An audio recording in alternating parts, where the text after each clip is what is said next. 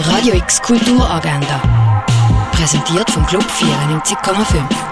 Es ist Freitag, der 7. Januar, und das kannst du heute unternehmen.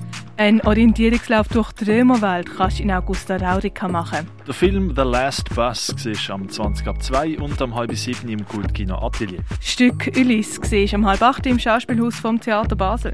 Bilder vom spanischen Künstler Goya sind in der Fondation Bayerl ausgestellt. Auf das ganze Achten und gegen die Tatsachen existieren. Was sich hinter dem langen Ausstellungstitel versteckt, das siehst in der Kunsthalle. «The Cost of Life» siehst im Pharmaziemuseum. Wired Magic, die Ausstellung im Rahmen von der regionalen 22, siehst im Haus der elektronischen Künste. Werk von Camille Pizarro hängen im Neubau vom Kunstmuseum.